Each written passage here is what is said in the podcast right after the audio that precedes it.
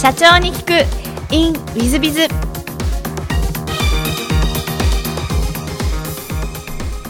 ィズビズの新谷です。先週の続きをお聞きください。でちなみになんですがあの今年はどんな年になるかっていうのをちょっともしよろしければ先生にあの占っていただくというか、はい、あ日本がどうなっていくかっていうのをお教えいただけたらなと思うんですけども。わ、はい、かりました。えー、っとですね今年は土の音のイノシシの八白土星っていう年なんですね。で土の音っていうのはこう己みたいな字を書くんですけどでイノシシはイノシシですね。はい、で八白土星でこの、えー、簡単に言いますとこの土の土っていうのが土でイノシシが水っていう5行に分類することができてでよく干支ってあるじゃないですか。干支っていうのは上が10巻であの甲乙平定簿で十二支っていうのが根牛虎で2つ合わせて10巻の巻と十二支の死を合わせて干支っていうんですけど今年はその土のとイノシシっていう年なんですけど上が土で下が水なので天から地に国巣って言って土国水って言って国巣年回りなんですね。なのでそれから見ると天からお仕置きの来る年回りというふうに見ていきます。なるほど、はい、ちょっと怖いですね。はい。なるほど。じゃあ皆さんあの危険な年だと思った方がいい危険まあ危険というよりは、まあ、災害に皆さんあの備えましょうねっていうこともありますね。はい。あとはこう庶民とかいうあの意味合いがあるので、え、庶民の年というふうにも見ることができてそれは今まで例えばマスコミがいろんなこう情報をコントロールしてたんですけど今ネットの時代になって、まあ、庶民でも情報を入手することができるという時代になってきて、まあ、そういう庶民の時代になるなっていうことありますね。はい、で、えー、この土の戸っていうのは、まあ、土の弟なので土の戸なんですけど本当に霊園って言ってあの庶民の意味合い。そして、えー、この喜怒って言ってこの別名喜怒っていうんですけど喜怒は公平っていうことなのでもう全ての人にチャンスがありますよっていう意味合いもあります。そしてチャンスはこれ「己」っていう字なのでもしかしたら、えー、自分の中にあることまたは自社にあること。自社にあったり自分で当たり前なことだと思ってるので実は気が付かないかもしれない。この知恵っていうのはこう恵まれたことを知るっていう意味なんですけどその恵まれたことをこう知らなきゃいけない。知ることによってもしかしたら当たり前と思ってたことがすごい技術かもしれないっていうことがあるので、まあ、己を見直すにはいい年になるかなと思います。あと東北、えー、っと東北、えー、北東と,、えー、っと南西に、えー、悪い強靭っていうのがついてるので、まあ、アメリカからいろいろなことがあるしあと地震は、まあ、南海トラフ？南海トラフまあ、えー、関東はそんな大きくないと思う。駿河湾を含む地域の地震にはちょっと警戒した方がいいかなとそれはこう年番から見たこう方位でこの辺が危険っていうのがあります。あと琉球から薩南諸島、まあえー、っと九州から沖縄の諸あの島々ですね。そこのこうなんていうんですかね有事みたいなのもちょっと懸念されるかなというふうに思ってます。あと今年はその御代替わり御代って「恩」っていう字に「大」って言って「変わる」って書くんですけど御代わりって言ってえ新しく年号が変わりますよね。なので、えー、年号が変わるってことはすごい日本人全員と日本全体のすごい運勢が変わるのでまあ今年を見るとするとそういうふうに見ることができます。なるほど。じゃあもしかすると独立するには今年は良いかもしれないって感じですかね。えっ、とどなたがですか？などなたかがですね。あのリスナーの皆さん方だと思います、はい、皆さん、まあ、そうですね。それはもうあのそれぞれの星を見て、うん、今年と合わせて判断しないと全員ということではないんですけれども。はい、わかりました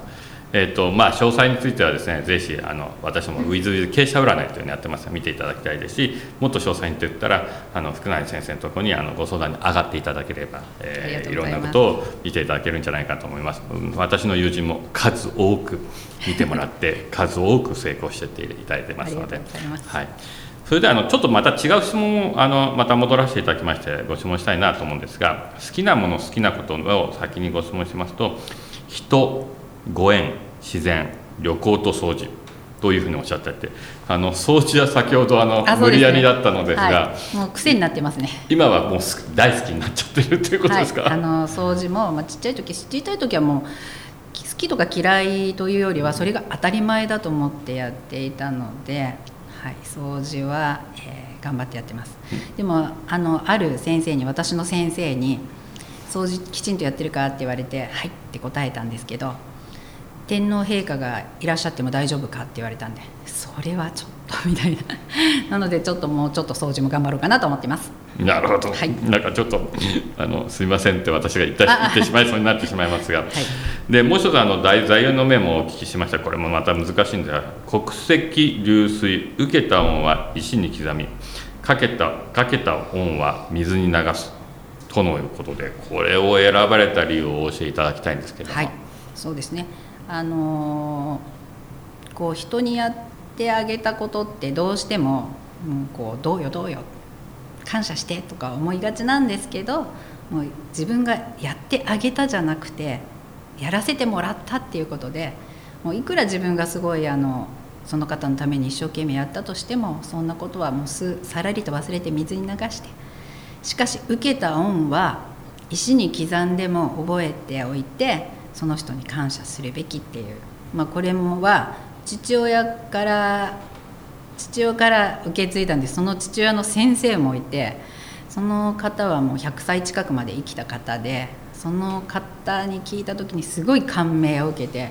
その通りですねっていうことで私の座右の銘にさせていただいております。なるほど。あの素晴らしい座右の銘で、えー、ちょっとまあもともと尊敬している谷先生がさらに尊敬できるなという感じですが。ありがとうございます、はい。えー、では最後の質問なんですがこの番組経営者向けの番組でございまして全国の社長様もしくはこれから起業する方が数多くお聞きいただいていると思うんですが、えー、その方々向けに企業社長の成功の秘訣などをお教えいただけたらなというふうに思っております。はい。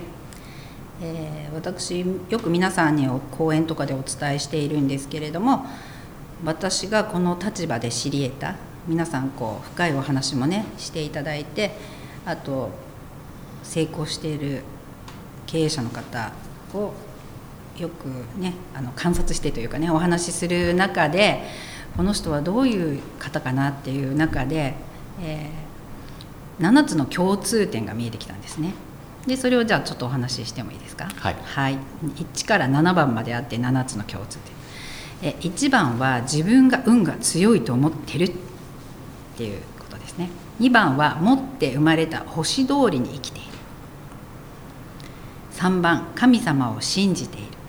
節目節目で神社等に行っていて会社に神棚が飾ってある。4番天からのメッセージを受け取れることができる5番愛で仕事をしている。6番ありがとうを言っている。で常に感謝している。7番場の整ったところにいると、まあ、会社の、えー、社長の場所。あるべきこう金庫の場所とか。そういうのをきちんと整った場所にいるっていう方が、えー、成功している共通点っていうのを発見しました。なるほど。あの福谷先生のセミナーです。毎回この話はもっと細かいことをお教えいただけるんですが、はい、ちょっとこの番組はあの短いものですから、えー、今度もしよろしければ福谷先生のセミナーをお聞きいただいてもいいし場合にあの福谷先生のところにあのご相談からもっと詳しいお話を聞けるんではないかなと思いますので、えー、ぜひリスナーの皆さん方もお聞きになったらいいんじゃないかなと思います。ちょっと私あの7つの中で外れてる分があるんで今から直さなきゃなと今反省が始まりましたがぜひあのリスナーの皆さんもあの、えー、真似していただければなというふうに思ってます。えー、えー、本日もリスナーの皆様あお忙しい中お聞きいただきまして誠にありがとうございます。ぜひ皆様の参考にしていただければと存じます、えー、福谷先生本日はどうもありがとうございました。ありがとうございました。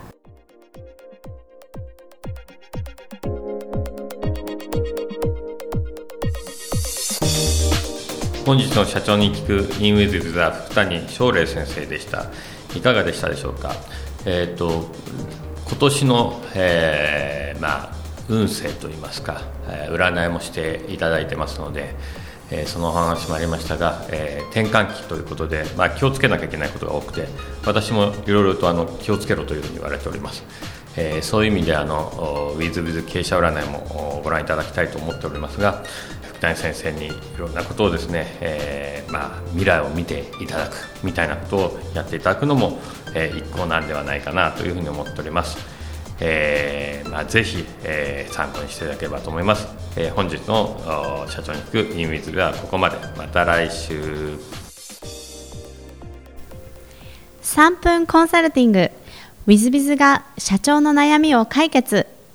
本日の3分コンサルティングは、えー、N 様、えー、社員4名だそうです。明けましておめでとうございます。先日、知り合いの社長が開く新年会をお邪魔したときに、えー、当日いらっしゃった社長様たちと、社員の年末年始の課題は何にしたかという話題になりました。皆様それぞれ課題図書や提案資料作成など、社員への課題を出していました。お渡ししながら、私にはそのような発想がいさなく、仕事納めの日、社人たちに休暇中は、えー、遊びすぎないように怪我しないように、えー、というだけ伝ええー、仕事始めを迎えました。日頃多忙に、えー、を極めている社員たちには、えー、この期間ゆっくりと体を休めてもらえればよかったのですがせっかくの大型連休である年末年始に勉強不足の社員には各種インプットに励んでもらえばよかったなと若干後悔しています。そこでまだ少し先はゴールデンウィークにでも宿題として課題図書を読書課題を与えてみようと思っています。新谷さんは社員さんへ何か課題を出していますでしょうか？また社員の課題図書で何かお勧めの本がございますでしょうか？よろしくお願いいたします。ということです。えーと、弊社ではですね、えーとまあ、あまず必読書というのを決めておりまして、えー、13冊ぐらいでしょうか、えー、こちらのレポートを入社したら、えー、必ず出しなさいということで、えまあ、全部出してるやつからあのまだ出してないものまで何人かいるんですが、えその課題図書というのとレポートの提出というのを返してます。どんな本がありますかと言いますとドラッカーの現代の経営とかえ、ユニクロの柳井さんの社長になるためのノートとか、えーと、人を動かす道は開けるのカーネギーですね。などなどそういった本を必ず読ませそしてレポートを提出させます。これはあの理由がありまして、えー、私どもあの経営者向けネットメディアというのを事業として営んでおりますので、え、社長様向け経営者向けにどんな文章が書けるかみたいなことが大変重要になってまいります。そういう意味で、え、社員たちがそういった本を読むことで、え文章力を上げながらえー、社長の気持ちが分かるようになるための一歩目ということでやらせていただいてます。またそれをやることによって、えー、弊社は社長になりたいメンバーが数多く入ってきますのでそういう意味で勉強にもなると、まあ、一石二鳥みたいなことを狙いましてレポート提出というのを書いております。え、またあの新年という意味合いでいきますと実はライフプランというのも作らせております。ライフプランというのは、え、30年後えー、5年後はこんなになりたい10年後はこんなになりたい15年後はこんなになりたいそして30年後はこうなりたいみたいなことをそれぞれ社員全員、えー、毎年毎年この正月の休みに、えー、作らせそして、えー、それに対して私が一人一人、えー、それぞれ、えー、時間をとって、えー、相談に乗っていくみたいなこともやらせていただいてます。えー、そのライフプランなんかをですね書いてますと全然進んでないのに毎年同じだねっていうメンバーもいたりまたはどんどん進んでて、えー、大変成長してるというメンバーがいたり、えー、してましてそういう意味で、え、そのライフプランなんかを作らせるのも正月なんかの課題では面白いんじゃないかなというふうに思ってます。社員をやる気を引き出す一つの方法でもありますし社員たちもそれによってどんどん成長していけば、えー、幸せになってくれたらなという思いでやってるものでございます。もしよろしければあのライフプランというものもですね、えー、検討されてはいかがかなというふうに思っております、えー、本日の3分コンサルティングはここまで。また来週。